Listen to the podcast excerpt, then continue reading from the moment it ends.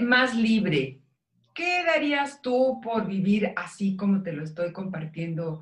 Vivir más libre, más libre de qué? Sin embargo, si tienes idea, a lo mejor no sabes más libre de qué, pero sí sabes cómo se sentiría estar un poco más ligera. Hoy tengo el gusto de coincidir con un muy querido amigo que espero que pronto me, acepte como su hermana, su hermana mayor, por supuesto, desde la queridísima ciudad de Guadalajara. Mi querido Iván Marx, felicidades por todo el éxito que estás teniendo con tu libro Vive más libre y gracias por estar con nosotras y nosotros aquí en Retos Femeninos.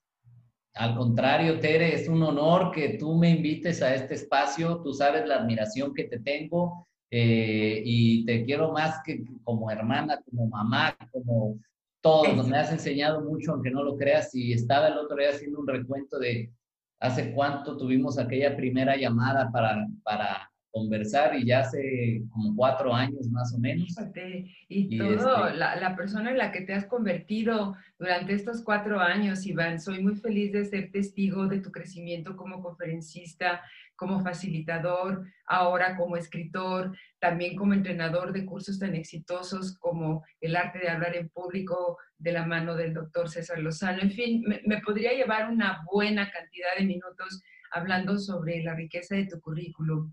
Eh, y quiero aprovechar lo máximo para poder hablar con nuestras queridas amigas de retos femeninos. Algo que me parece que es vital en estos momentos, que es saber cómo vivir más libre. La última vez que yo salí a la vida pública, que fue el 15-16 de marzo, fue a la presentación de tu libro. Mira, aquí está la huella que lo tengo dedicado, para que se vea que sí estuve ahí. Y he tenido, por lo tanto, tiempo para leerlo de pies a cabeza y es lo que ahora quiero compartir con, con todos nuestras seguidoras seguidores de retos femeninos. Creo que ya ha pasado, Iván, el suficiente número de meses desde ese 15 de marzo ahora, como para saber cuáles son los cambios que necesitamos hacer en lo personal para poder generar una nueva perspectiva de lo que viene que ni siquiera sabemos exactamente qué es ni cómo es. Sin embargo, ya empezamos a intuir que como vamos algunas personas y seguimos atoradas en un pasado, en fin, lo que ahora vamos a conversar contigo, no la vamos a hacer, Iván. Pues eh, como bien lo dijiste, la última actividad pública que tuvimos fue esa y ese día justamente dio, se dio el pandemiazo, como dicen, eh, y este libro irónicamente es hijo del COVID. Nació con la pandemia. hijo del COVID, qué bien lo dijiste. Porque en el, en el, el, día justamente de la presentación fue cuando en este caso el gobernador de acá de Jalisco fue quien dijo, se empieza a cerrar todo, e incluso hubo personas que dejaron de ir a la presentación justo por la noticia y tú estuviste ahí, lo cual agradezco enormemente. Y es como como fue como que me mandaron una prueba, a ver, no que vivir más libre cuando lo que nos están pidiendo es que nos encerremos, que, que, no te puedes ir a cualquier lado y sobre todo al principio era más de que la gente de plano no, no salía casi que ni a la esquina, más que a comprar papel de baño, que ya no sé cuál sea la psicología de este asunto. Sigo sin entenderlo ocho meses después tampoco, sigo sin entenderlo. Entonces, bueno, después de esa locura, las preguntas que me hacían sobre esto era, bueno, pues ¿cómo está eso de vivir más libre, sobre todo ahorita cuando nos están atando prácticamente? Y lo primero que me viene a la mente es el ejemplo que, que me gusta mucho poner, haciendo honor a Nelson Mandela, que creo que muchos y muchas de los que nos están viendo por lo menos han escuchado de él, quien fuese en su momento eh, presidente de Sudáfrica, su país, que por revoltoso lo metieron a la cárcel 27 años. 27 años que pues no es ni tu edad ni la mía prácticamente. No, no, juntos no le llegamos a... No le llegamos.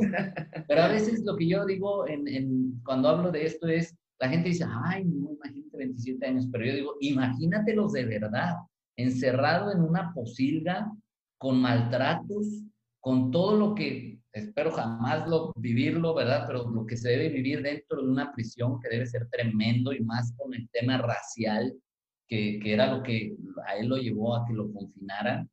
Y él siempre dijo que podrían apresar su cuerpo, pero jamás su espíritu, jamás sus ideales. Y así se sostuvo y me acabo, acabo de investigar un poquito más, resulta que él eh, le murió su hijo a los tres años de que él estaba en la cárcel. Él nunca se supo si fue asesinado, pero se dice. Eh, y no lo dejaron ni siquiera estar en su funeral ni nada. Y dijo, si me lleno de odio, si me lleno de rencor, voy a morir por dentro también. Y ahí es donde como que él hizo ese switch de la libertad no está afuera. La libertad es cómo vives las cosas desde dentro, de tu libertad de pensamiento, de tu libertad de, sentimiento, pero sobre todo de el que el que comanda tu pensamiento y el que comanda tu sentimiento, que es el yo, el tú, el, el, el espíritu, como le quiera llamar la gente, el alma o lo que sea, pero hay alguien que comanda este, este cuerpo. Y ese es el que debe sentirse libre, es el que debe experimentar su libertad desde lo que piensa, desde lo que siente y plasmarlo en su forma de actuar. Entonces ahora digo, y nosotros nos quejamos porque aunque podemos ir al súper, aunque podemos ir a esto y esto, estamos quejándonos por ocho meses de medio encierro, que luego ya uno sale a la calle y la verdad es que ve a todo el mundo ya ahí casi en todos lados. Pero para mí em, empiezo con esto porque digo es, la libertad es interna, es interior, porque estamos atados a esas creencias y pensamientos que, que nos van atorando. Y a veces asociamos la palabra libertad, Iván, con grandes causas o con revoluciones, con cosas externas, con eh, parteaguas de estos que son realmente dramáticos en la vida o que solo vienen de la mano de los héroes en la historia y pareciera que es un valor, la libertad que no nos corresponde, cuando es creo que el más alto de los valores junto con el de la salud que podemos tener el privilegio de vivir. Algo que, que me gusta mucho de tu libro que, hoy que lo volví a revisar para tener esta conversación contigo, es ese tono íntimo que tú tienes a la hora de conversar, como si nada más estuviéramos tú y yo, ¿sí? O tú y tu siguiente lectora, tu siguiente lector. Y, y lo digo porque en varios momentos tú te desnudas a través de las palabras y dices, es que yo también he estado ahí. Por ejemplo, cuando nos hablas de qué cosas estabas, en qué, en qué situaciones o en qué formas de pensamiento estabas tu prisionero. Y para que no sea yo quien lo cuente, porque es tu historia y es tu derecho, liberarnos de qué, Iván. ¿De qué Híjole, mira, bueno, parto, parto de, de, eso que dices, de, de, dónde nace, ¿no? O sea, de dónde nace esto de vive más libre. Eh, cuando yo estaba mi alma, mi espíritu, mi, algo me dice que, que, yo tengo que dar un mensaje, que tengo que, que parte de mi misión en la vida es dar un mensaje. Y entonces empiezo yo a pensar, pues, ¿qué mensaje? O sea, ¿cuál es el mensaje? Y pienso en una cosa y en otra. Total, ahí quedó hasta que de pronto un día me doy cuenta de, de que por una situación determinada, en un momento me acuerdo que estaba yo en Veracruz y digo, ya, es que esto ya me tiene cansado, yo, yo lo que quiero es vivir más libre. Y como que ahí hizo clic algo, vivir más, vivir más libre, ah, eso quiero, eso quiero, vivir más libre. Y de ahí nace un 21 de marzo, este, curiosamente abriendo ciclo solar, por así decir. Eh, pero sobre todo me, me remonto a, a la persona preocupona que yo era, a la persona aprensiva. No digo que ya, ahora ya no vivo nada, pero uno empieza a vivir un proceso en el que te das cuenta que esas cosas lo único que causan son estados de ansiedad, son estados de incertidumbre, es el, no saber o no tener la fuerza necesaria para, para hacer lo que uno quiere, porque estás preocupado desde eh, lo que opinen de ti, o en este caso lo que opinaran de mí, que viene desde la opinión de papá, que a muchos nos, nos influye demasiado si papá me acepta, si no me acepta, y eso yo lo trasladaba a cualquier figura que me representara autoridad, a jefes, simplemente personas que fueron mis maestros en algún momento, eh, y ese, ese miedo, esa culpa eh, de hacer cosas y no ser aceptado, no ser querido, realmente es, es, es un nudo, es un nudo tremendo que es si no hago esto no me quieren, si no soy exitoso no me quieren, si no logro esto me van a ver mal, si no soy como mis hermanos, porque yo fui el rarito de la familia, por así decir, porque eh, soy el que llevó una vida menos tradicional, por decirlo de alguna manera, si no soy como mis hermanos, entonces papá no me quiere, si no y entonces empiezo a relacionar todo esto con la aprobación y uno se ata a la aprobación o, o te atas a cuando me creí súper buenazo a los 24 años y que me lancé a poner un negocio por mi cuenta, pésima administración y acabé endeudado hasta donde te platiqué no en ese sentido, o sea, no, no, no, pagué es un poquito más arriba. Sí, exactamente, exactamente. Entonces, eh, y el decir, no, entonces no estoy hecho para eso porque ya lo viví una vez y si fracasé, entonces yo no estoy hecho para que me vaya bien. Cosas que van pasando en tu vida, que van dejando huella, pero que no deberían dejar anclas, que es diferente que, te, que algo te marque a que algo te vaya sembrando anclas. Entonces yo me di cuenta que estaba como, como si fuera soltando esas anclas y cada vez se hace más trabajoso el avanzar hasta que dices, pues, no puedo avanzar, aquí me quedo. Hablábamos al inicio de esta conversación que estamos teniendo un momento único para hacer realmente un ejercicio de autorreflexión, de autoconocimiento, algunos por las buenas, otros por las malas, pero creo que en muchos años, siglos, no se va a volver a juntar la, la, cantidad de condiciones que hay en este momento para que podamos realmente, realmente hacer esta revisión. Y para poder incluir a nuestras amigas de retos femeninos en esta conversación, Iván, quisiera hacer como una lista de lo que tú te querías liberar.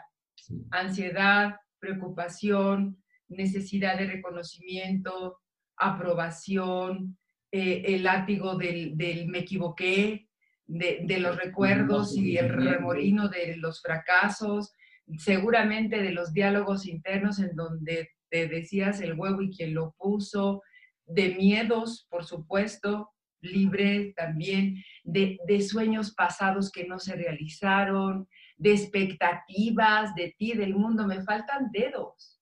Eso es nada más de lo que ahorita brevemente resumí de lo que tú nos estás compartiendo, pero seguramente es un buen momento para que quienes nos escuchan, Iván, hagan esta lista por escrito, así como la hice yo, de qué me quiero sentir más libre. Libre de la, uno que yo escribí, además de los que comparto contigo, es libre de la nostalgia, de que todo lo pasado fue mejor. Porque ahorita, como estamos encerrados, todo lo, de, todo lo anterior, como cuando se muere alguien, era tan bueno era tan lindo. Bueno, ¿y entonces por qué no eras feliz? Claro. Porque no se te notaba, ¿no? entonces dije, ¿qué ando yo pegada en la nostalgia? Como que no me había dado cuenta hasta que hoy, te digo, volví a leer tu libro y dije, ah, esta estampita no la tenía y la apunté, ¿no?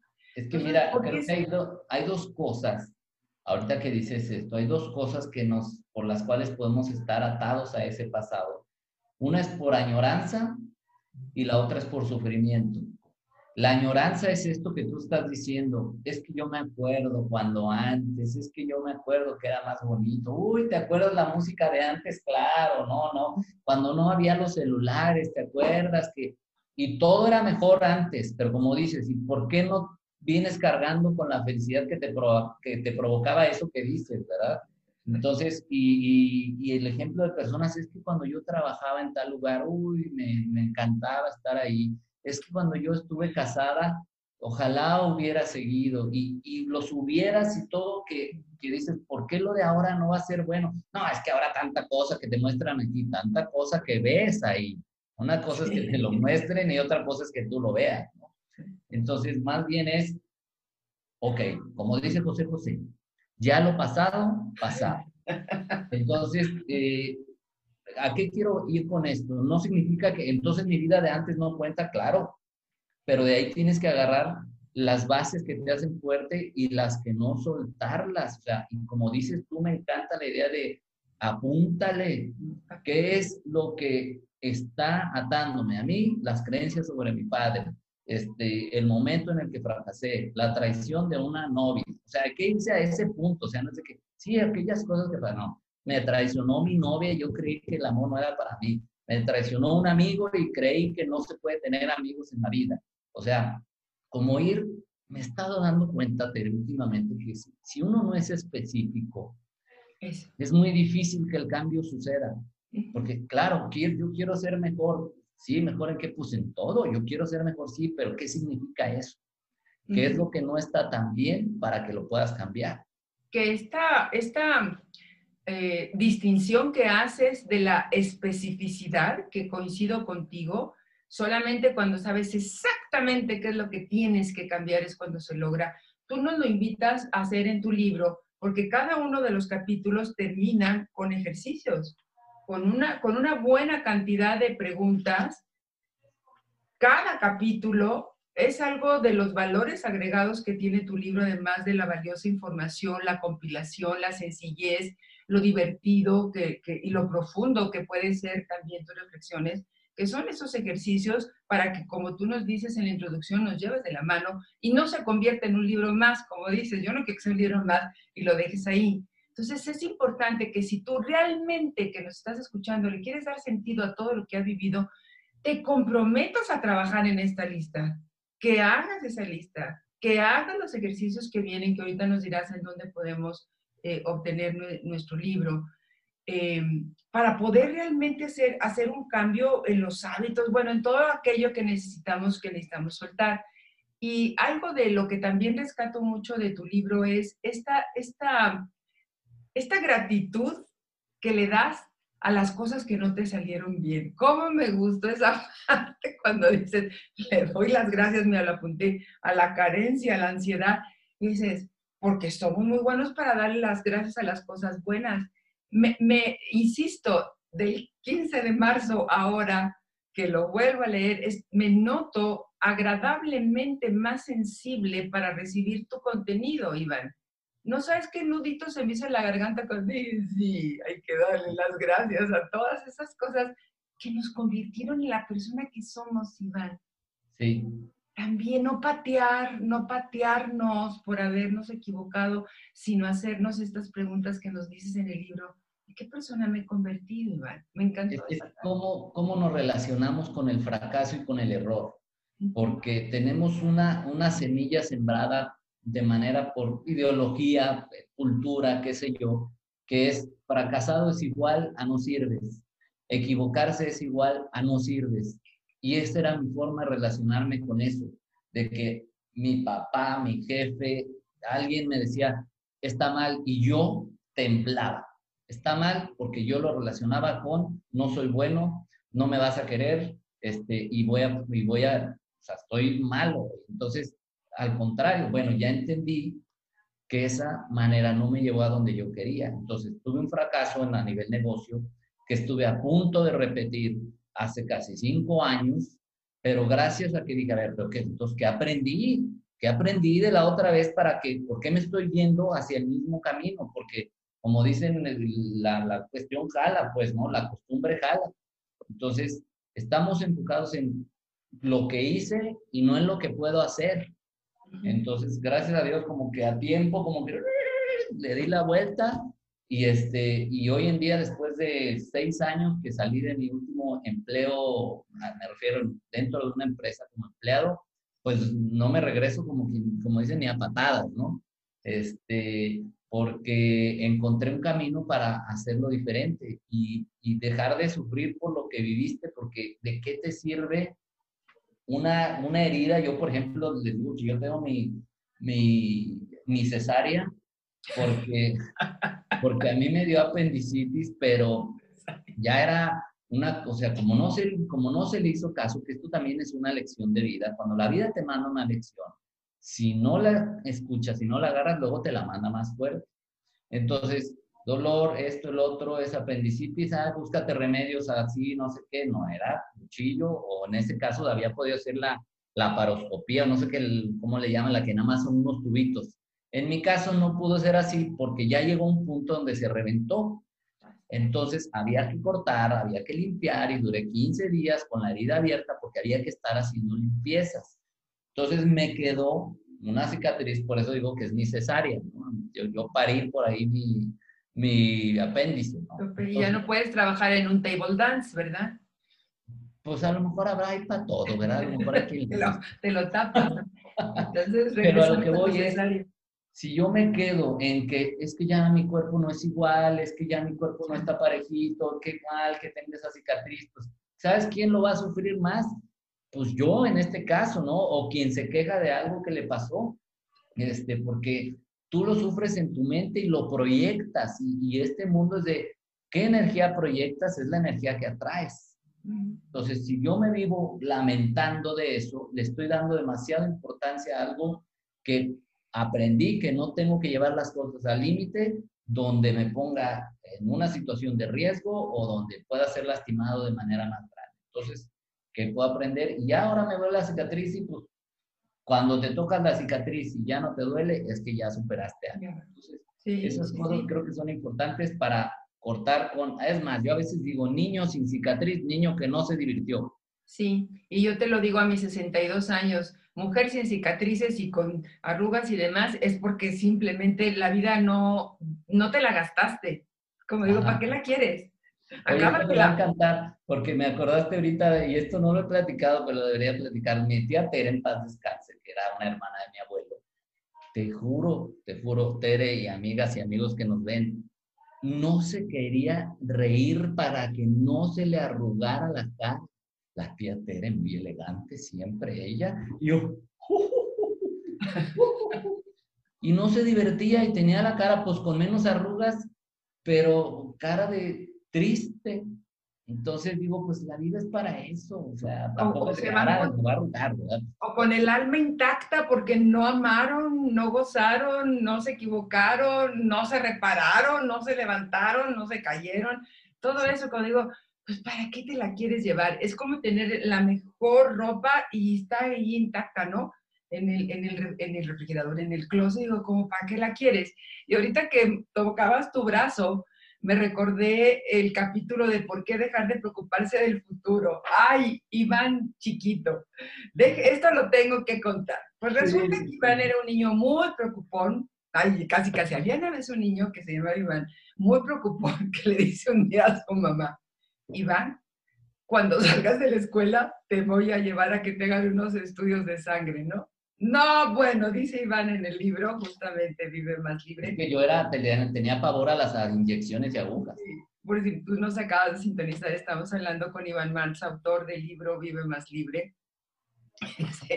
Para yo que no me fuera a doler, que estuvo practique, practique. Mira, te imaginé con el compás, no lo dices, pero te imaginé con el compás. Bueno, el otro estuvo así, porque si yo me hago, pues ya no me va a doler, ¿no? Pero todo proyección a futuro. Total que ya llegan, al lugar donde le iban a hacer los análisis y la persona que se le iba a tomar le dice, Ivancito, ¿me enseñas el otro brazo? ¿Cómo si yo había puesto todo este brazo acá? No, pues nada, no había servido nada.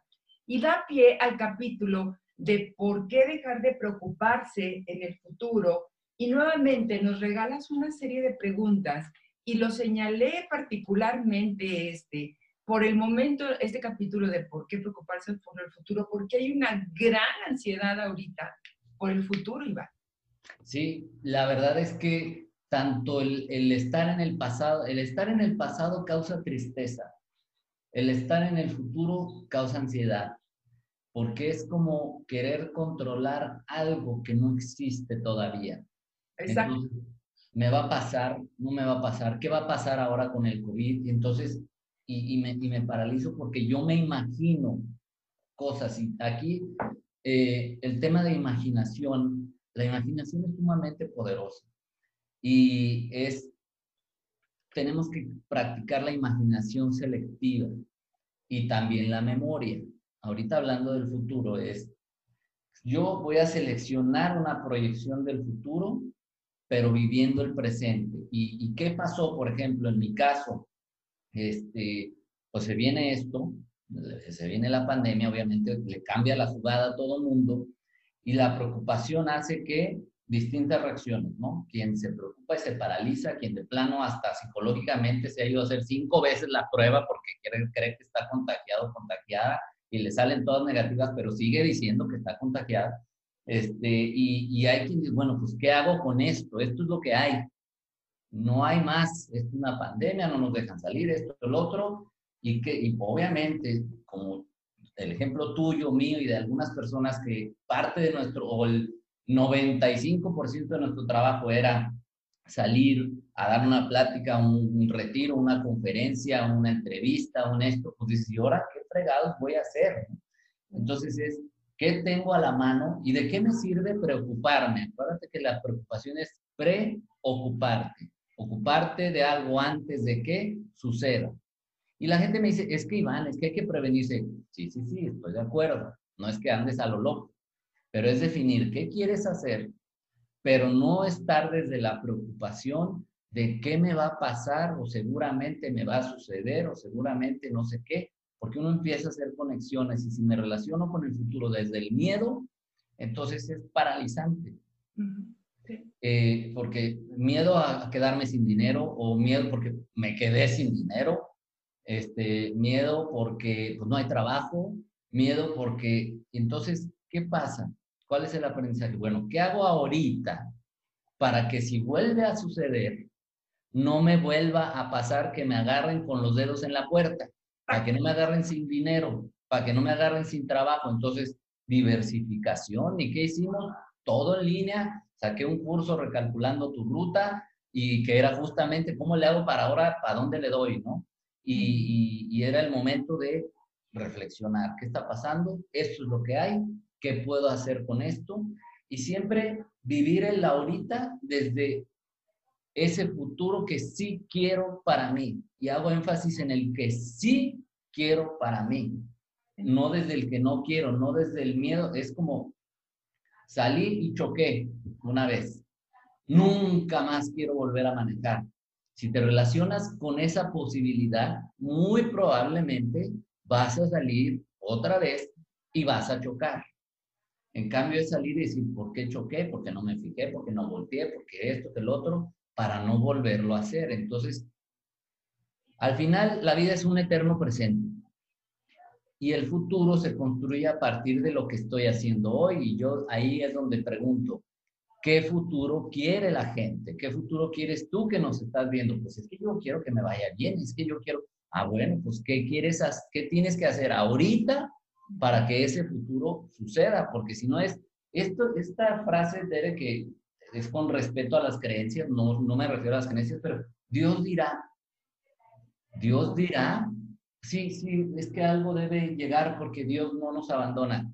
Claro, no te abandona, pero chambéale, porque Dios dirá, si yo le preguntara y si tú le preguntaras a Dios qué quiere para nosotros, pues Él va a decir, yo quiero que te vaya bien. Entonces, para mí, Dios ya dijo. Más bien, ¿qué decimos nosotros? Sí, Dios ya dijo cuando te dio la vida y por eso está el otro, la otro, el otro dicho, a Dios rogando y con el mazo dando. Y cuando tú hablas de un tema vital en este momento, Iván, que es buscar las formas para diversificarnos y que no nos vuelvan a agarrar con los dedos en la puerta, es que tú nos regalas una serie de preguntas en este capítulo en donde nos invitas justamente hacia para que preocuparme el futuro, que identifiques una situación como el caso de Manuel, ¿no? Es que están buenísimas las historias, no saben, lo tienen que leer el libro, este libro que es del que estoy hablando, Vive más libre de Iván Marx, que es, y, y acuérdate de una situación en la que tú esperabas lo peor. ¿Qué pasó? Y nos preguntas. Recuerda y describe dos ocasiones en las que te haya pasado algo similar a lo que es el personaje de Manuel pero tú lo puedes empezar a hacer ahorita, que es algo en lo que creías que iba a haber algo catastrófico y no sucedió. ¿Qué sentiste? ¿Qué fue lo más negativo de esa experiencia? ¿Tuviste que deshacerte de cosas personales para resolver el problema? ¿Pudiste solucionarlo como lo habías planeado? ¿Indagaste más soluciones eh, posibles de las que aparentemente tenías? ¿Cambiaron el resultado, las preocupaciones? Esa me encantó cambió el resultado de lo que tú esperabas el haberte preocupado?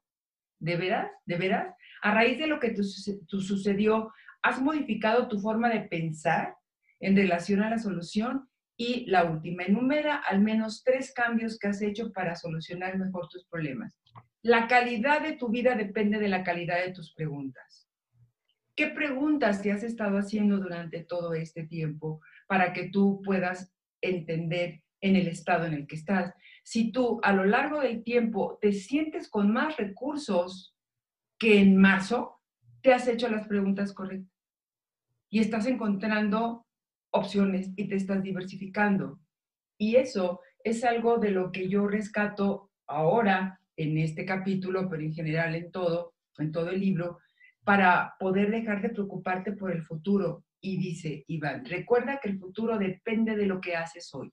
Subrayadito y con azul, porque la tinta es azul. Único el diseño, ¿eh? déjenme decirles cuando dije, ah, Iván, y yo leí el libro por todos lados, es azul, qué bonito, qué diferente, qué original, me facilitó mucho la lectura, ¿sabes?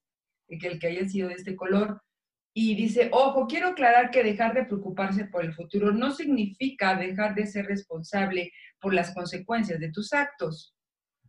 Y no significa que busques tu felicidad a costa de hacer daño a otras personas e incluso de dañar tu propio futuro. Y es algo que permea todo el libro, Iván, que es la diferencia entre libertad y libertinaje. Que no se confunda.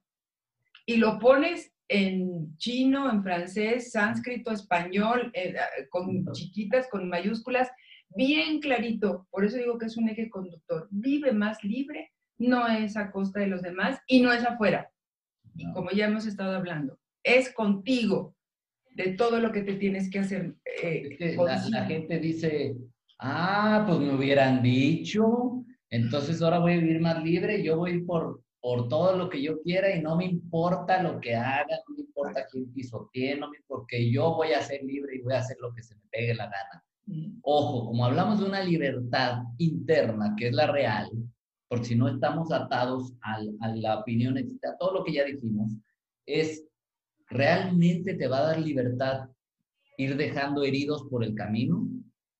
Tu, tu, corazón se va a sentir en paz dejando gente herida en el camino porque dijiste a mí me vale madre, perdón por la expresión, pero dijiste a mí me vale y, y si te caes pues lo siento, o sea, no, ¿qué me va a dar más libertad de hice aquello que quise pero además ayudé a alguien, generé buenos impactos, dejé una huella positiva. Obviamente nadie somos perfectos, ¿verdad? No es de que, ay, fue todo un ángel. No, pues habrá veces que te equivocas, pero por lo menos que no sea intencional.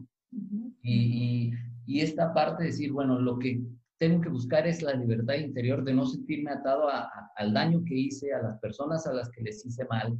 Y esto, esto debemos de tenerlo muy en cuenta. Sí, solo sí, es bueno para mí y para el entorno que me rodea. Sí.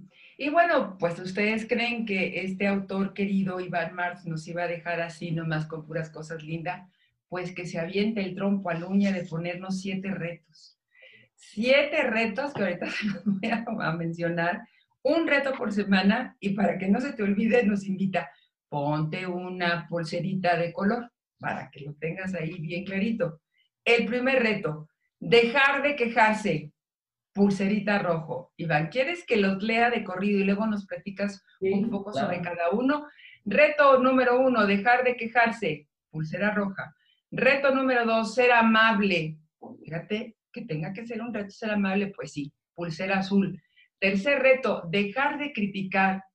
Recuerdo cuando el doctor César estuvo en la presentación, César Lozano estuvo en la presentación del libro, dijo que justo estaba él trabajando ese, ese, ese, ese reto que ya tenía la mano morada, ¿no? De tanto criticarse y dejar de hacer juicios, recuerdo que fue la palabra que él utilizó, la, eh, la, la, la, pulsera verde. El cuarto reto, ser agradecido, o sea, agradecer, agradecer, pulsera blanca. Dejar de envidiar, pulsera naranja. Eh, sexto reto, saber perdonar, pulsera amarilla, y ser generoso, pulsera morada. ¿Qué te llevó a crear esto, estas siete actividades eh, como retos, Iván? ¿Por qué son un reto? Porque yo, si te fijas, tienen un orden en el que uno son deja de y otro es haz esto. O sea, no es deja de criticar, deja de envidiar, deja de esto, deja de si no, sé esto, sé amable. Deja ser, deja ser, deja ser, sí. Entonces, ¿por qué? Porque tenemos que ir haciendo ese, ese switch en el, ok, dejo esto, pero ¿qué hago en lugar de esto? Mm. Entonces, en lugar de criticar, sea amable con la gente. ¿Y por qué lo hago? Porque pues uno se cacha a uno mismo cuando, ¿a poco no te Cuando va uno a una reunión al cafecito y empieza la crítica y empieza la crítica, al final, bueno, a mí me pasa, no sé si a otras personas, que te vas como, qué padre, pero como que te llenas de una energía no muy constructiva, porque te acabaste a Raimundo y a todo el mundo en la plática. Este, y, y, la, y me llegué a decirle a toda la gente por qué mi vida es tan mala, porque esta parte de, así ah, soy víctima me quieren, si soy víctima me apapachan, entonces es que no sabes lo que me ha pasado, es que no sabes lo que he vivido, es que me hicieron y a veces hasta inventan cosas de que les hicieron y no les hicieron y el chiste es llamar la atención, ¿no? Entonces, pues deja de quejarte, o sea, ok, hay gente que me dice, es que cómo no me voy a quejar de que alguien afectó mi vida, la de mi hijo, de que alguien hizo algo, porque hay gente que de verdad ha vivido cosas muy difíciles. Y yo pregunto, estoy de acuerdo, pero construye sobre mi vida el estarme quejando de eso o el culpar, por eso está lo de perdonar, este, el culpar, el criticar, o sea, construye sobre mi vida eso. Entonces, acepto que así pasó y qué, para qué me sirve eso.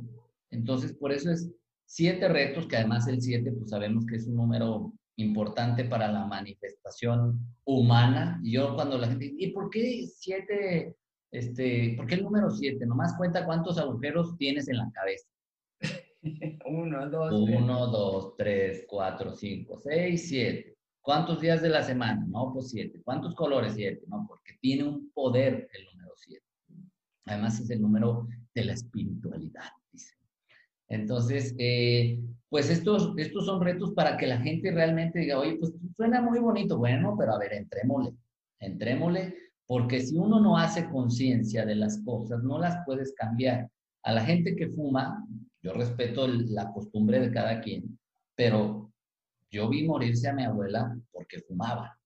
Su desayuno era Coca-Cola, café y cigarro. Entonces, eh, pues, ¿cómo no, verdad? ¿Qué esperaba? Vivir sanamente. Pues.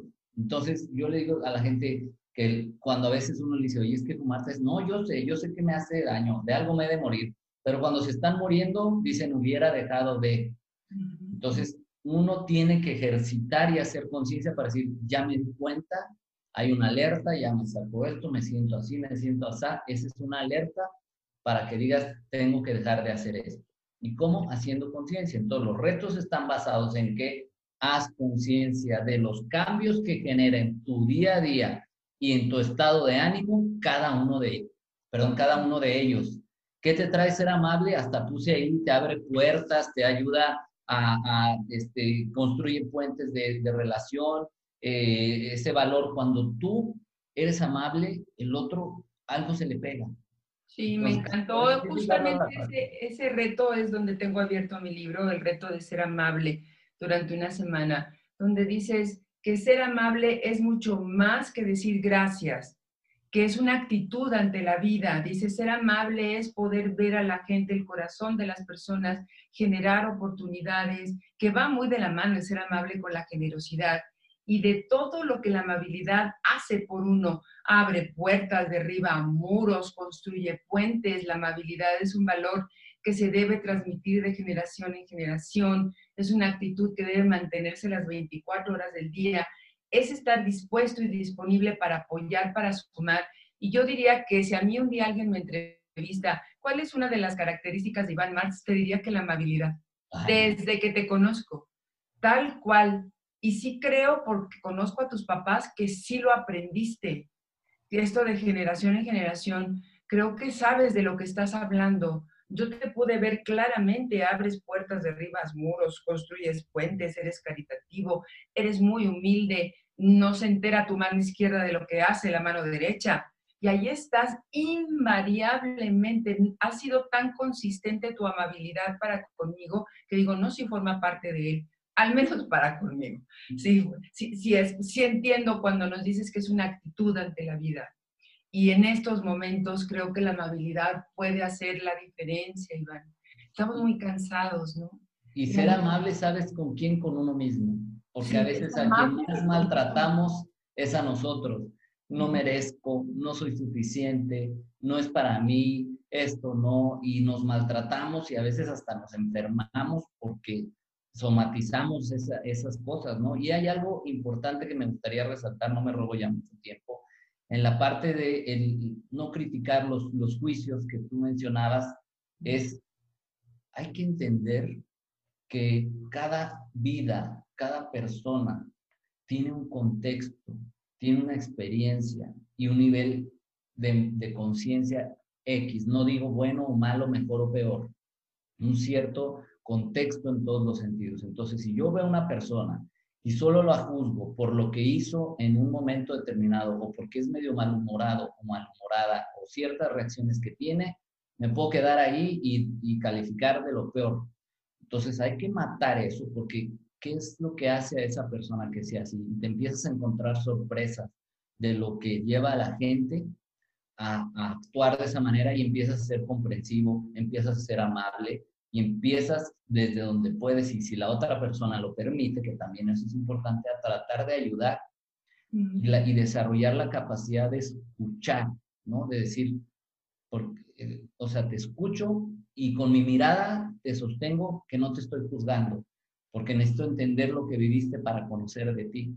Entonces, eso, eso de los contextos a mí me ha cambiado mucho la perspectiva en, ay, no es que esta persona no sirve. Espérate, ¿por qué? Qué vivió, qué aprendió antes y cómo puedes tú hacer algo por ser amable, por ayudar, por todo lo que estamos hablando aquí. Y así como nos invitas a, a ser amables con nosotros mismos, con nosotras mismas, también nos invitas a, a estar atenta a cómo nos criticamos. Qué implacables, qué implacables podemos ser como nadie nos escucha no, no, no, no, no. Realmente se te puede poner la cara así, ni cuenta te das de que tienes horas hablándote peste y media y creo que ahí es donde entra la compasión.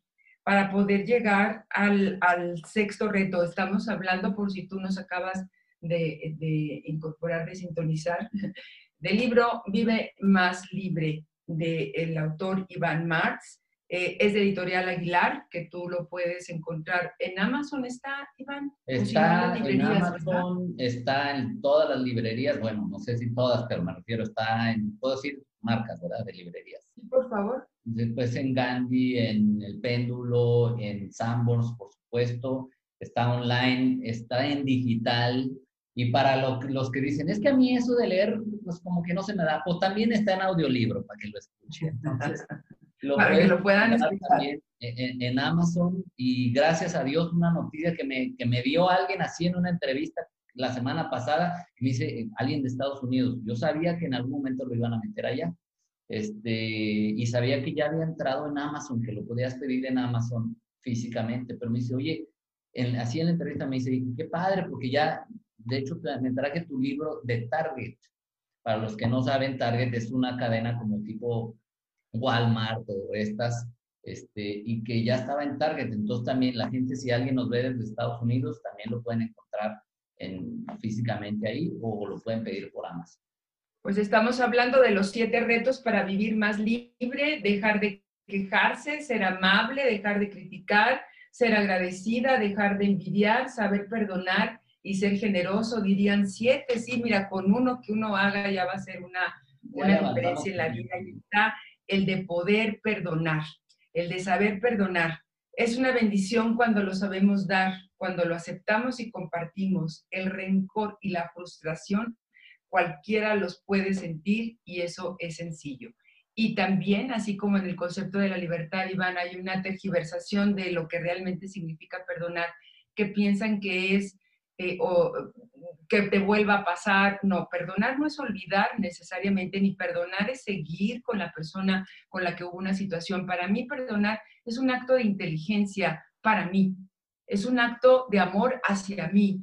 Por eso hay gente que sí ha vivido situaciones muy duras, pero el perdón no es, ya, es más, a veces digo, no es de que vayas con la persona y dices, hola fulanito, hola fulanita, ¿qué crees? Vengo a decirte que te perdono pues la persona te va a decir, ¿a, ¿a ti quién te pidió perdón? O sea, ¿a ti qué? No, no es para el otro, es para ti. Hay cosas que podrían parecer imperdonables, por lo menos acéptalas. Porque es que no pueda, alguien me decía, con quien estuve yo el lunes, ya sabes quién es, este, me decía, es que sucedió algo que, que no puedo perdonar, pero sí puedo aceptar. Entonces, eso ya es liberación y es una parte, la aceptación es parte del perdón. No es de que está bien, volvemos a ser amigos después de todo lo que me hiciste. No, simplemente acepto que así por algo pasó. Dejo de estarme preguntando por qué, por qué, por qué Dios, por qué me mandaste esto, por qué. Ya. Ahora sí que, como dicen. Entonces, ¿cómo le hago? Es la teoría de los enfoques para reenfocar. Como cuando vas, que te quieres comprar un carro blanco Ahora se resulta que la ciudad está llena de carros blancos. Entonces, cuando tú ves moros con tranchetes, todo mundo es desconfiable. O sea, todo mundo me quiere hacer daño, porque ese es mi enfoque, no es que lo quieran hacer. Entonces, vivir con esa zozobra es muy pesado. Mejor decir, ok, lo acepto, me importa más mi vida y es la liberación de decir, ¿qué sigue para mí? ¿Qué tiene la vida para mí? Porque no pensamos en la muerte, aunque sí pensamos, pero no hacemos conciencia de que nos vamos a morir. Y de una delicia, una, una delicia haber tenido esta conversación contigo, querido Iván. Una delicia de que podamos estar juntos eh, ahora también en esta, en esta modalidad de Internet. No la debíamos desde hace mucho tiempo. Te abrazo con todo mi corazón. Eh, tu página eh, oficial es www.ivanmarch.com Vivemasllibre.com también tiene su página, en sus redes sociales lo encuentran como la fanpage de Facebook como Iván Marx, eh, también estás en Instagram como Iván Marx, o sea, muy original. Como Iván Marx me lo encuentran por todos lados. Yo ahorita les voy a poner aquí todas sus redes sociales. Te abrazo con todo mi corazón y que sigan los éxitos para ti, querido Iván. Gracias. Abrazo también y gracias por el espacio. Ya sabes que te quiero mucho. Un gran abrazo, que estés muy bien y gracias a todos ustedes por habernos acompañado en esta emisión más de coincidir con Tere Bermea aquí en Retos Femeninos. Que estén muy bien, gracias a mi productora Ivette Guerra por su apoyo.